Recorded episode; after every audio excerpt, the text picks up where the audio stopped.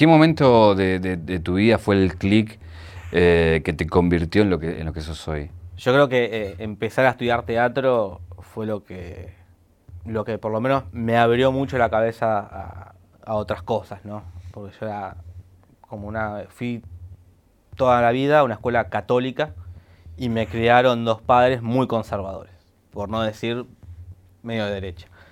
Entonces empezar teatro me abrió la cabeza a que la vida no es este camino que me marcó mi viejo de, bueno, terminás el colegio, abogacía, consigues un laburo, te casás, tenés un pibe, como que la vida no era exactamente eso. Como que, bueno, podía tener 33 años como tengo ahora, no tener hijos y está todo bien. Un viaje, un viaje, una vida, un recorrido, una reconstrucción. Caja negra, caja negra todo queda registrado en la memoria. ¿Cómo es ese consejo de tu viejo que me parece maravilloso? Eh, eh, mi viejo me dijo, tarde me lo dijo, pero me lo dijo, que no tuviera relaciones sexuales hasta no tener un trabajo estable con el cual pudiera mantener a un eventual hijo que tuviera de modo accidental. Eh, ¿Tuviste trabajo estable después? Jamás, no, creo que... o sea, serías virgen hasta Sería virgen. De hecho, hasta ahora no es muy estable YouTube. Así que no, sería, si fuese por mi hijo, sería virgen. Pero bueno, mi papá siempre fue como muy de... Eh, así, esto, es en orden. ¿Y cómo te llevas eh, con, tus viejos? Eh, con mi papá me llevo bien recién cuando me empezó a llevar bien cuando me fui de mi casa.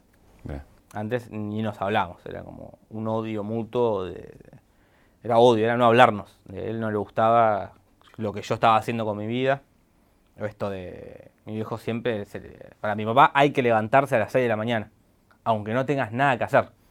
Eh, o si trabajás a las 2 de la tarde, está mal, porque el trabajo se sufre. El mi viejo tiene, toda la, el, el, tiene esa idea de, el trabajo se sufre, no, no, no se es feliz trabajando.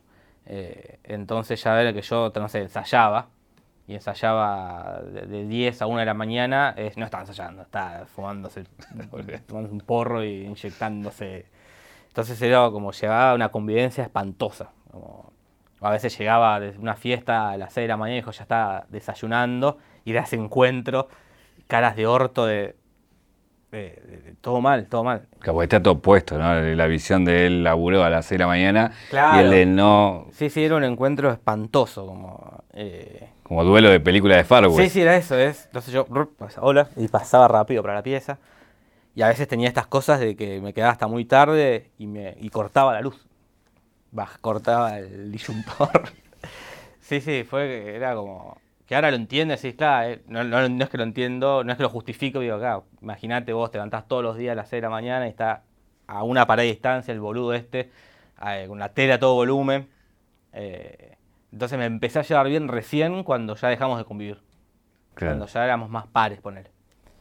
Eh, y con mi vieja siempre fue como, no todo bien, mi vieja es mucho más, no tanto, pero es mucho más abierta. Saliste muy bien. Sí, para ir a una escuela católica, salí bárbaro. Te voy a pedir el, el, resumen quizás más difícil para vos, que es que me resuman, que me resumas quién para vos es don Jorge Pinarello, digamos. Eh, don Jorge Pinarello es eh, una persona que le gusta mucho ver tele, mucho ver películas, mucho ver series y por suerte encontró el trabajo ideal, que es ver series, ver tele y ver películas. Quizás esa es la definición para, para la gente que te conoce. Si, vos te tuvieras que definir más allá de tu profesión, ¿cómo te definís? Eh, es más difícil. me defino como alguien que, que tuvo mucha suerte, como de, que eso, de, poder encontrar, que debe ser como el, ideal de, cualquier ser humano, ¿no? de, trabajar eh, exactamente de, lo que te gusta. Eh, por ejemplo, a mí me gusta mucho estar en casa, no me gusta salir para nada, eh, encontrar que mi oficina sea que esté a dos pasos de la cama es ideal. Entonces creo que yo me, me defino por la suerte. Yo tuve suerte. ¿Cómo se lleva eso con el actor que, quería ser en el momento que arranca todo no, esto? ya el, actor ese eh, murió. Lo mataste. lo maté, lo maté a piñas. Sí, sí, es algo que... Nada, algo que siempre quise ser actor, eh, pero más por un... Creo que era más un... Y, una idealización que tenía con el hecho de ser actor, de ser eh, Darín, de ser Franchella, como de ser el actor. Eh, y después con el tiempo te vas dando cuenta que eso no es el único eh, tipo de actor, que puede ser actor de teatro independiente y, está buenísimo igual. Y con el tiempo te das cuenta que tampoco era eso, como que era muy difícil llegar a ese ideal que, uno tenía. Que en realidad hay, es muy para unos pocos, hay muy poco espacio como para que lleguen a ese lugar que uno sueña o que uno idealizaba, no sé si sueña. Claro, el tema es cuando vos llegás a ese lugar que comprendés eso, por reglas de mercado, por lo que quieras, pero también como es un ideal, también hay una cuestión de, lo que uno deposita. Creo que lo, primero que puede pasar es que te duela darte cuenta que eso no va a poder ser así. Eh, es, horrible, pues. Acá no, no. Eh, o sí, pero con mucha suerte o, no, dedicándole capaz que más de lo que yo tengo ganas de dedicarle. Eh, pero también me fui, me fui, dando cuenta que en realidad no es que quería ser actor, sino que me hubiese gustado actuar en determinados lugares que ya existen y que ya está. Como veo, una, veo el padrino, digo, ah, qué, bien lo que hace este tipo, el Pachino. ¿Cómo me hubiese gustado hacerlo yo? No lo hice, obviamente, porque ya pasó. Eres muy loco eso, que siempre ya querés ser Franchella, querés ser Pacino, querés ser tipos consagrados ya Claro, sí, que también es eso que te mete como mucho la, tele, eso de eh, la consagración se logra así. Claro. Y después te das cuenta que no, que se puede lograr de mil formas. ¿no? Lo loco justamente es eso de que muchas generaciones tienen como la consagración los caminos más tradicionales, ¿no? El cine, la televisión, el libro todo lo que tiene que ver con, el arte. Pero vos lográs una consagración por un lugar casi inexplorado, hasta recién ahora empezamos a entender esa lógica, que es como arrancaste por un lugar que no era el tradicional, que ahora está empezando a ser más tradicional y entender las reglas, y sin querer lograste consagrarte, me imagino. Sí, hasta en un lugar que no existía cuando yo era chico y soñaba con qué, qué voy a hacer cuando sea grande. Eh, y sí, de repente como logré, sin buscarlo incluso, como sin saber que eso podía llegar a ser y que ahora me permitiría quizás lograr todo eso que quería cuando era chico, que ahora ya no me interesa. Eh, como esto, ah, qué hermoso de ser actuar en la tele. Y quizás ahora podría, ya no me interesa. Eh, o, no, me interesa la tele como es ahora, ponele. pues lo primero que te dice un pibe cuando le preguntas qué querés ser, te dice youtuber. Sí, sí. ¿No? Eh, sí, sí, seguro. Es que aparte está tan al alcance de la mano eh, que si tenés internet y una cámara, eh, ya puedes arrancar. Antes era, ¿qué querés ser actor? Y bueno, tenés, que ir a Capital, por lo menos acá en Argentina, eh, y invocar algo en la tele. Hoy ya está todo como mucho más democratizado, es decir, bueno, podés meterte vos solo. Hablabas esta, esta cosa de poder hacer todo en tu casa y estar cerca de la cama, siempre te definís como muy antisocial. ¿Es un personaje o posta te cuesta mucho la gente? Me cuesta muchísimo, sí, sí, no, no es un personaje, siempre me costó. De chico sí me gustó estar solo. Eh, si venía un amigo a jugar a casa era un rato, una hora, y después le decía a mi mamá, como, bueno, eh, ¿cuándo se va? ¿Cuándo, ¿Cuándo, vuelvo a estar solo? Eh, siempre me, me, me, sentí muy bien conmigo mismo. También es muy egoísta porque era como, bueno, se juega con mis reglas, se ven las cosas que yo quiero, como también eso de no permitir eh, que mande el otro. ¿Sos hijo único? Sí. Obviamente, claro. Sí, sí, sí. Eh, ¿Y eso cómo lo transformás después? Digo, porque tenés que vivir con otros seres humanos. Claro, sí, sí, sí. la vida en pareja. Y al principio, hasta descubrir YouTube, muy complicado. Porque aparte más esto de hacer teatro, si os implica relacionarte con gente, ceder que es lo que más me cuesta, de, ceder a, mi, idea contra tu idea y decía, bueno, capaz que la de él está buena. Era, voy a ceder, está bien. Y que seguramente era mucho mejor. Ojalá que le vaya mal. Ojalá que fracase esta idea, pero eso me costaba muchísimo, me cuesta. Eh, e, e, ese vínculo de, eso, de, confiar en el otro. Que siempre estaba equivocado yo, obvio, siempre la, posiblemente la idea del otro era mucho mejor pero el hecho de decirlo era más difícil. Y encontrar esto, decir, bueno, trabajo solo. Eh, es como el reino ideal del hijo único. YouTube es, es perfecto, como lo inventaron, solamente lo inventó un hijo único. Eh, sí, sí, es perfecto. Que para mí también tiene eh, sus cosas malas. las cosas más graciosas que he visto se han hecho en grupo. Los Simpsons se, se escribían en grupo. Y creo que funcionaban bien así porque era eso, tiras un chiste y yo lo, le doy otra vuelta y él le da otra vuelta.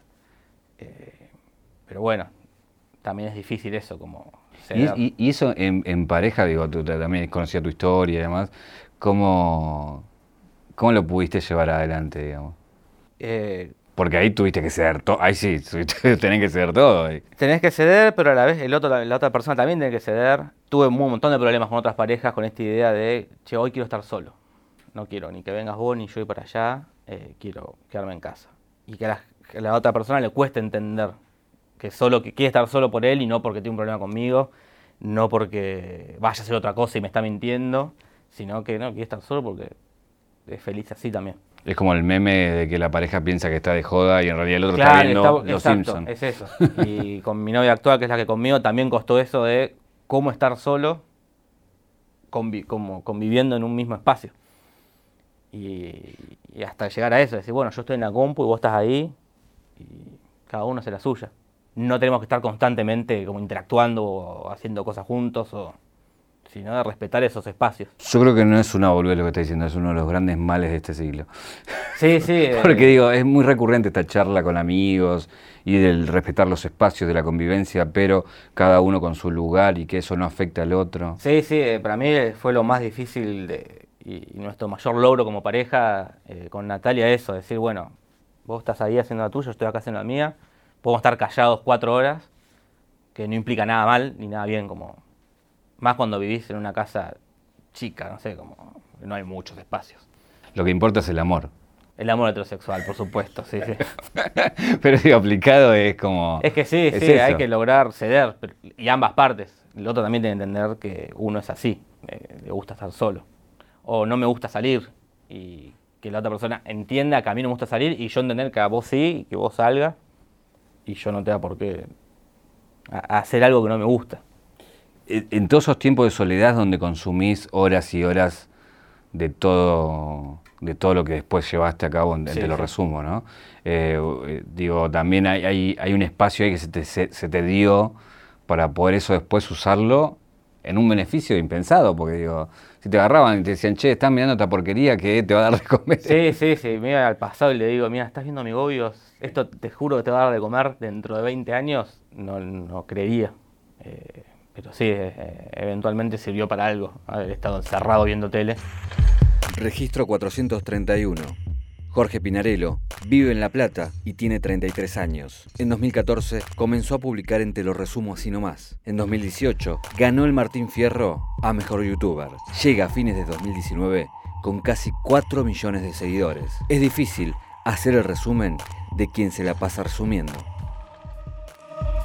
Hay varias cosas que me parecen, eh, obviamente siempre es una apreciación personal, pero que tiene, que tiene te lo resumo, que, que lo hace muy atractivo. Primero el título, el te lo resumo hmm. en eras de internet y decir, es poco, es corto, claro, sí, sí. Es, resumido. Eh, eh, después, esta, esta, cosa del humor que usás y que, me parece que, digo, se nota ahí que hay un texto, que hay algo que se está pensado, que hay un laburo que, que está hecho. Y también, digo, sos un, como un gran catador de cultura popular. O sea, me parece que como que tenés, sabés agarrar como la el espíritu, el alma de las cosas, que es muy difícil de hacer eso, eh, en el sentido de decir, mira, estoy viendo esto que estamos todos viendo, pero soy el primero que lo dice. claro, sí, sí, Es una pavada. Eh, pero bueno, quería hacer todo este prólogo para también decir que, que también gana mucho cuando peor es el producto cuando peor es el producto, mejor es el resumen. Sí, sí, siempre. ¿Eso lo sentís así? Sí, sí, sí. Es más divertido para mí hacerlo. Eh, que pasa mucho esto cuando reveo cosas que veía de chico, que de chico no analizaba y ahora sí. Como ver esto, como ver eh, mi familia es un dibujo. Que uno lo veía, ah, mira, tuvo un dibujo animado de hijo. Y ahora sí, ¿por qué tuvo un dibujo animado? Como, ¿qué pasa acá? ¿Qué está pasando acá? Eh, o ver, no sé, chiquititas. ¿A quién se le ocurrió hacer un dibujo? ¿A quién se le ocurrió? o ¿Cómo nadie se.? Como, yo no podría eh, hacer, escribir eso y no cuestionarme, para, ¿y cómo tuvo? ¿Por qué? Eh, preguntas. Claro. ver chiquititas es eso. ¿Por qué, qué, está pasando acá? ¿Por qué son tan felices en el orfanato? ¿En qué lugar del mundo hay un orfanato donde tratan bien a, las pibas? o son felices porque no tienen padres, porque tienen los padres muertos. Eh, y cosas que no nos cuestionábamos capaz cuando veíamos eso. No, también creo que hay una mirada actual que es mucho más esto cruda, desgarradora con, con, con, algo de hace 20 años. Nuestra cabeza está cambiando, nuestra cultura está cambiando, nosotros estamos cambiando y digo, aplicar esa mirada de hoy a algo, el género, suponete, aplicarle género a algo de hace 20 años es como lo, lo aniquilás. Es que a mí me parece lo más divertido, no entiendo a la gente que no le gusta hacer eso. Hace poco no sé quién empezó a criticar Rebelde Way, que subió, se subió a Netflix, empezó a decir tiene esto, y dice, ah, están, están juzgando algo de hace 15 años con la cabeza de hoy, y sí, es lo, es lo más divertido. Eh, si no, no puedo juzgar con la cabeza de ese momento, eh, porque así, así quedó. Pero ver Rebelde Way, ver esa, esa escuela súper privada, y decís, ¿por qué nos sentíamos identificados con esto, sino un mundo ajeno a todos? ¿En qué momento alguien se sintió identificado con Luciana Lopilato, que era millonaria y, su problema era una boludez? Me parece lo más divertido, juzgar lo, viejo con la mente de ahora, que también es para no volver o, no replicar eh, eh, esos mismos errores. Pero esa corrección política de haber cambiado y de mirar ya las cosas con otra cabeza, ¿no te va cerrando en, en cuestiones de, bueno, al final puedo hacer humor con muy pocas cosas? No, yo eh, como no, no, estoy de acuerdo ni que eso sea corrección política incluso. Eh, y mucho menos que me cierre, puedo hacer chistes con mil cosas más. Y capaz que ahí solo me estaba por, un ejemplo opuesto, pero vamos a mostrarle ahí, ahora hace poco me empezó a saltar el copyright con un tema que usaba mucho, que es el ultraviolento. Y era, uh, la puta madre, qué mierda, pero después me di cuenta, bueno, ya está, es hora de soltar este chiste y empezar y que se me abra el imaginario para otro tipo de chistes. Entonces pensar que, ah, ya no puedo hacer chiste de gordos, no puedo hacer chiste de nada, eh, bueno, entonces al final de las una persona que solo hace chiste de gordos porque... Eres un idiota. Eras un idiota, si solo podía... Que, pasa mucho hoy, hoy por hoy en los comediantes es, ah, yo no puedo hacer más chiste de puto, no puedo hacer más chiste. Entonces, bueno, como se te ha limitado tu imaginario, entonces cagaste. Nunca fuiste un gran comediante si tu único chiste era Tipo no la ponele. Claro, por eso, por eso te lo pregunto también porque pienso lo mismo, digo, también pienso que a veces la corrección política es el escudo del reaccionario, digamos. Es el escudo del cagón para mí. Exacto. Ah, y, digo, justamente por ahí el humor es, criticar eso muchas veces, ¿no? Sí, o, saber eh, actualizarse, eh, o saber, bueno, no puedo... Eh, hay mucha gente que cree que, el humor, que el humor cambió el año pasado, ponele. que, era, que fue igual el humor desde el primer hombre de las cavernas que hizo el primer chiste hasta el 2016, y ahí cambió. Y yo no creo que sea así, creo que es algo que cambia. y muchas cosas que todavía no nos damos cuenta que... Y cosas terribles que hemos estado diciendo ahora. ahora en esta misma entrevista. claro. O que capaz que ni siquiera por malas, sino porque ya, como no creo que ya causen más gracia los tres chiflados, por ejemplo. Y no hay ninguna cosa incorrecta ahí. Ya no causa más gracia. Un chabón le pegue una cachetada a otro, ponele. No sé. ¿eh? Viste que cuando alguien se cae nos seguimos riendo. Pero creo que ahora causa más gracia que una persona, que vos ahora le pegues un cachetazo al camarógrafo, porque sí, que un guion de un tipo que le pega, como que me parece que... Bueno, a mí me, gustó mucho cuando resumís El Chavo, que decís es una serie de gente que se pega. Niños que se pegan con niños, niños que se pegan con grandes, grandes que le pegan a los niños. Eh, y hoy no sé si causaría gracia eso. Pero sí causa gracia ver un video de un chabón pegándole a otro en la calle, porque creo que causa más gracia hoy lo genuino, eh, lo, real. el humor pasa mucho para mí por eso ahora. Sí causa gracia, que sea te caes, yo me voy a cagar de risa. Pero si veo una película Salvo que seas gordo. Ahí ya te va a dar culpa. Ahí ya no, no, no me río nada. Pero me parece que va por ahí, como lo espontáneo me parece mucho más gracioso ahora que, como decía en un video de Adam Sandler, no sé si me causa tanta gracia que guione que se tire un pedo. Si ahora se te escapa un pedo me va a caer de risa, pero porque es algo que... Claro.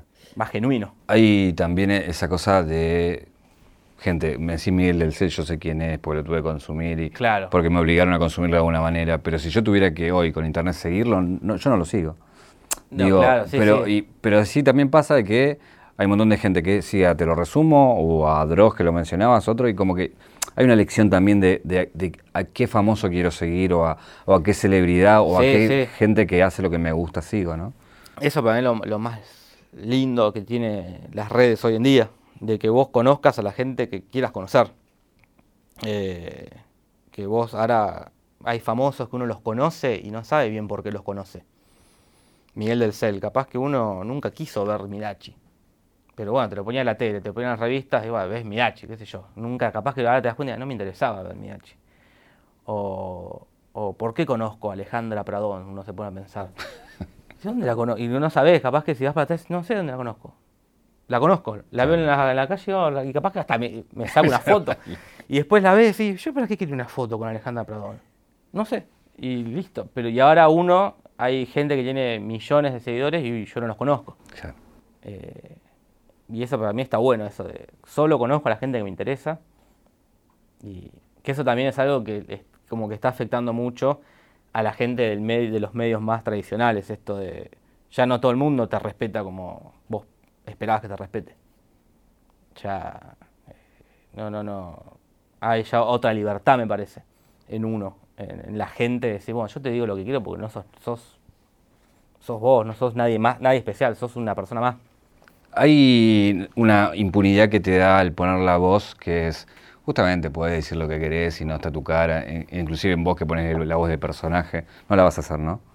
Ok. Eh, que, bueno, te da una impunidad para tirar con todo. Sí, sí. Eh, cuando empezaste, fue un dilema poner la cara, empezar a aparecer y eso te condicionó después para lo que decías. Sí, nunca, nunca fue un dilema porque nunca quise aparecer. Siempre quise, como sentido primero que no hacía falta, porque yo quería hablar, cuando empecé de The Walking Dead, no, hay necesidad que yo aparezca, eh, con mostrar las, las imágenes ya es suficiente. Y, y, con respecto a la voz, me acuerdo que primero probé así, hablarlo así, me pareció una pelotudez, me pareció como, me pareció muy solemne, muy en serio, como y no quería hacer algo en serio, quería hacer algo que, como que no quería hacer un análisis real, de, o quería bardear las cosas que no me gustaban. Eh, no quería ser un crítico de, de televisión, quería decir esto me parece una mierda eh, entonces, la segunda que probé fue la voz y quedó esa. ¿Y siempre decís que, lo hiciste porque odiaste Walking Dead, eras fanático y, como terminó desarrollándose las cosas, querías sacarte esa bronca. Hoy, hoy en día, ¿qué odias? Hoy en día. Pero quiero sacar lo peor de vos, ¿eh? que me diga, ¿sabes qué? Gracias que me lo preguntás, quiero. La verdad que te odio, te odio a vos. entrevista. odio esta mierda, me quiero. Eh, ¿Qué odio? Un montón de cosas. Eh, pero creo que hoy por hoy odio más a, los grupos de fanáticos que al, que al proyecto en sí. A veces bardeo más eh, a alguna película solo para molestar a la gente que la ama. Digo que no me pareció tan mala, pero veo que hay tanta gente ciega que la ama que digo, no, prefiero decir que es una mierda eh, solo por el hecho de de escuchar llorar a, los fanáticos. No sé, me pasa eso también como... Y después cuando pasa eso y lo escuchas llorar, se produce un placer en vos. Es un placer, sí, sí, porque me empiezan a putear o como también es eso ahí como que se ha creado también eh, con internet como grupos de fanáticos de esto, de Marvel.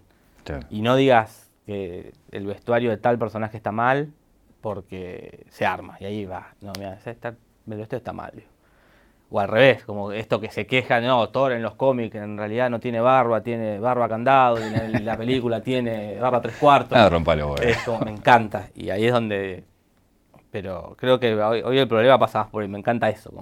¿Y qué de lo, de lo que está instaurado es que decís, no, esto es una pelotudez y estamos todos. Esto de decir, che, voy a ser el primero que diga que esto es una mierda, como decías antes, que, que esté dando vueltas ahí, que, que... Es que que no, lo último fue todo el eh, Game of Thrones, creo que fue eh, lo último donde estaba todo el mundo enganchado y había una grieta como muy marcada de eh, esto es lo mejor del mundo y esto es lo peor del mundo. que esa fue como la, última gran batalla de la cultura popular que hubo, de los que la, defendían y los que la atacábamos. hoy por hoy no sé qué serie que envuelva tanto a una, eh, a una comunidad como fue Game of Thrones, ¿no?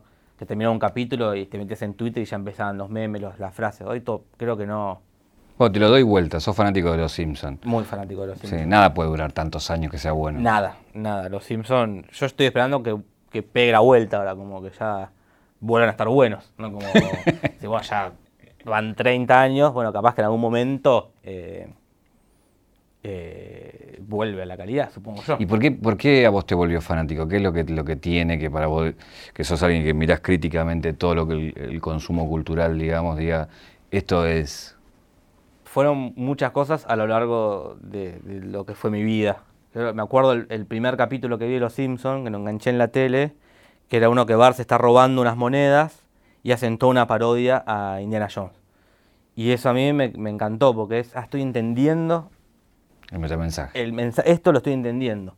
Y eso ya me, enganchó mucho eso, eso que como que me, estaba hablando a mí, parecía la, la, serie, como está haciendo un chiste que yo entiendo. Eh, a pesar de que no había visto Indiana Jones en ese momento, pero sabía que ese era un chiste Indiana Jones.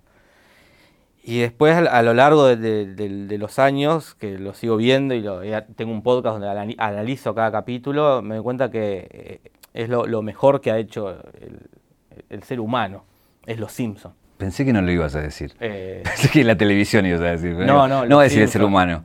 Dijo el ser humano. Eh, el, ser humano. Hay una frase de Rubén Darío que dice que creo que la poesía es la prueba de que existió la humanidad.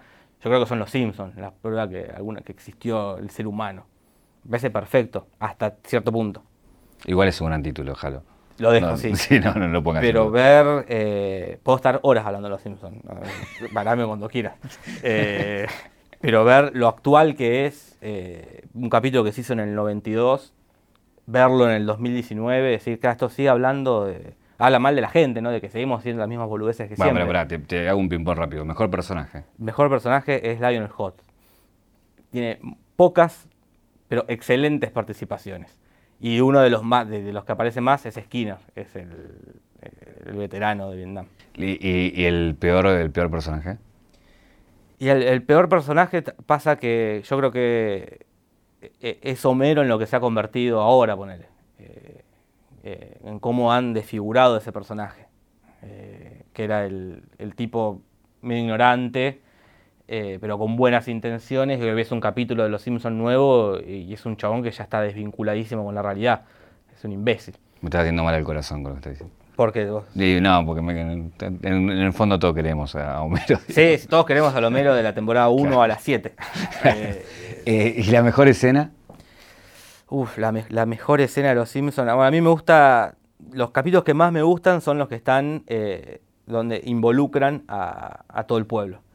Y hay un capítulo del cometa, que creen que va a caer un cometa y va a destruir todo Springfield, al final no y uno tira, quememos el observatorio para que esto no vuelva a pasar. Y se van todos a prender fuego al observatorio. Es hermoso porque es como muy lo, que somos hoy ahora. en cualquier aspecto de la vida somos eso, de tuvo mala la última Star Wars. Vamos a todos a bardear a J.J. Abrams, como esa, esa cosa de unirnos para destruir. Y tiene una gran lectura política, ¿no? Y los Simpsons para mí cuando hacen capítulos políticos la rompen y, y siguen funcionando hoy en día, me parece de esa lectura que se hacía de la política yanqui de los 90 aplica a la política argentina de, hoy. Eh, para mí es lo que tendrían que darlo en las escuelas.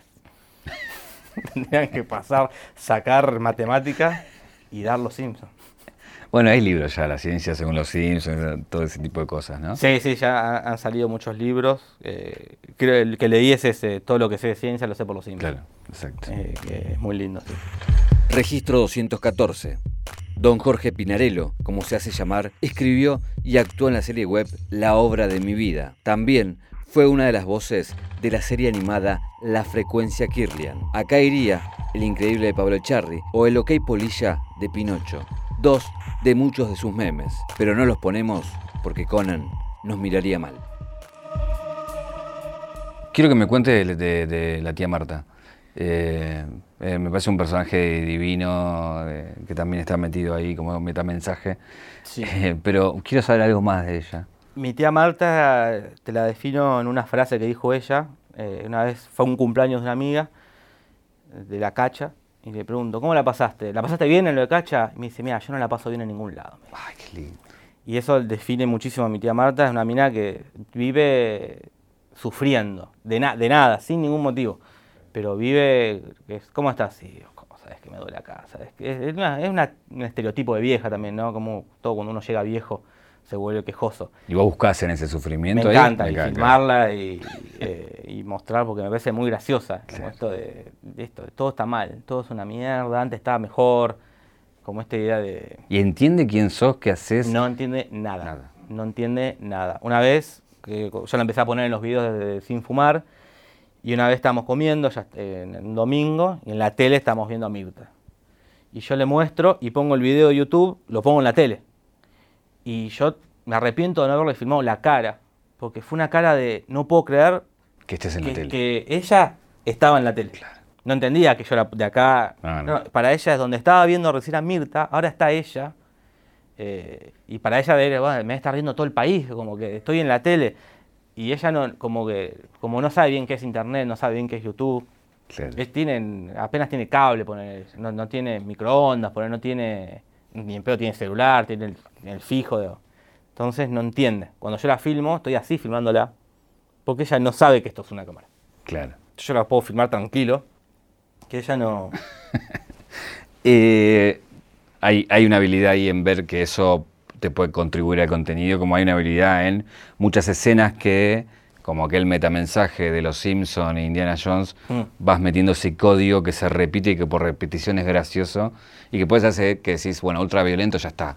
Pero mm. llegar a eso es muy difícil, a crear esos memes o esas escenas. ¿Qué, qué, ¿Qué es lo que hace que algo se convierta en eso para vos? Cuando decís, esto va a ser el código que voy a incorporar y que voy a seguir y que se va a convertir en, ok, polilla, no sé. Eh, sí, eh, fue mi objetivo desde que, empecé el canal, como eso, que generar un código, que, se repitan frases, que la gente después repita frases, que haga chistes que entendés vos, que viste todos los videos y que no entiende él, que es el primero que ve, pero que también haya igual, como no dejarlo afuera él. Eh, eso siempre fue un objetivo en la música, en las escenas.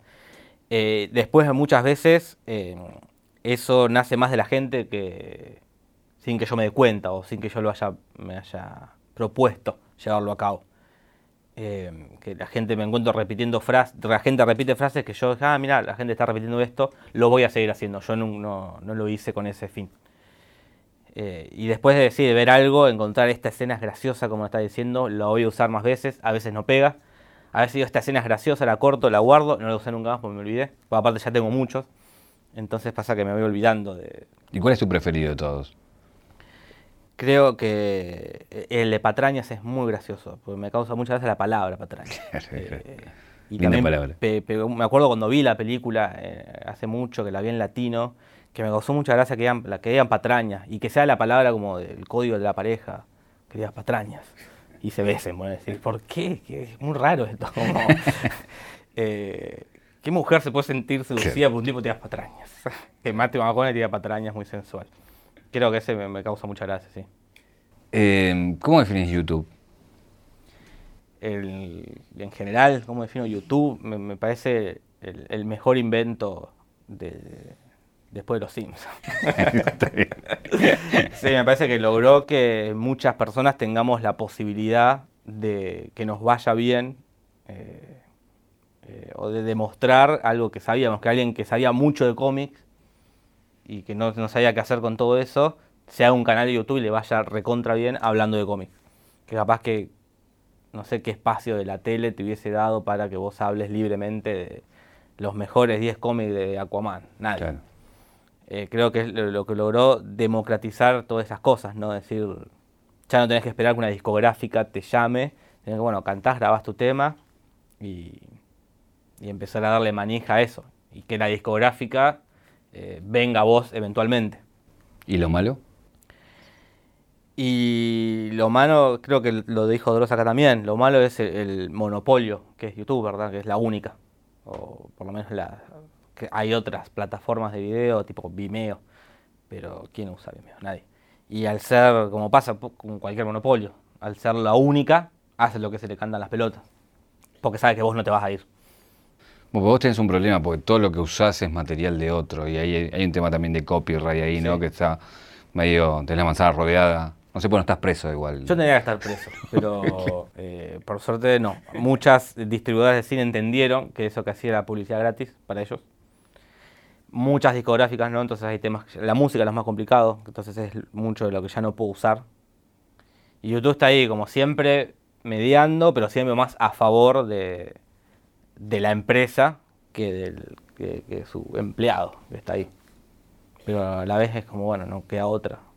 A menos que todos hagamos una huelga, nos pongamos de acuerdo, todos los youtubers de Latinoamérica, y bueno, huelga, no se sube más nada hasta que esto sería para mí lo ideal, porque creo que es la única forma de que Ah, no, yo veo a la Faraona, Dross, vos en Plaza de Mayo, hay una manifestación. Claro, hay con carteles, pero, pero para mí es algo que imposible de que pase. Pero sí, lo ideal es hacer una super huelga y decir, che, basta, no subimos nada hasta que no se regularice esto. Es decir, ¿por qué le das todo el poder a la empresa y no a mí que te estoy haciendo el video a vos?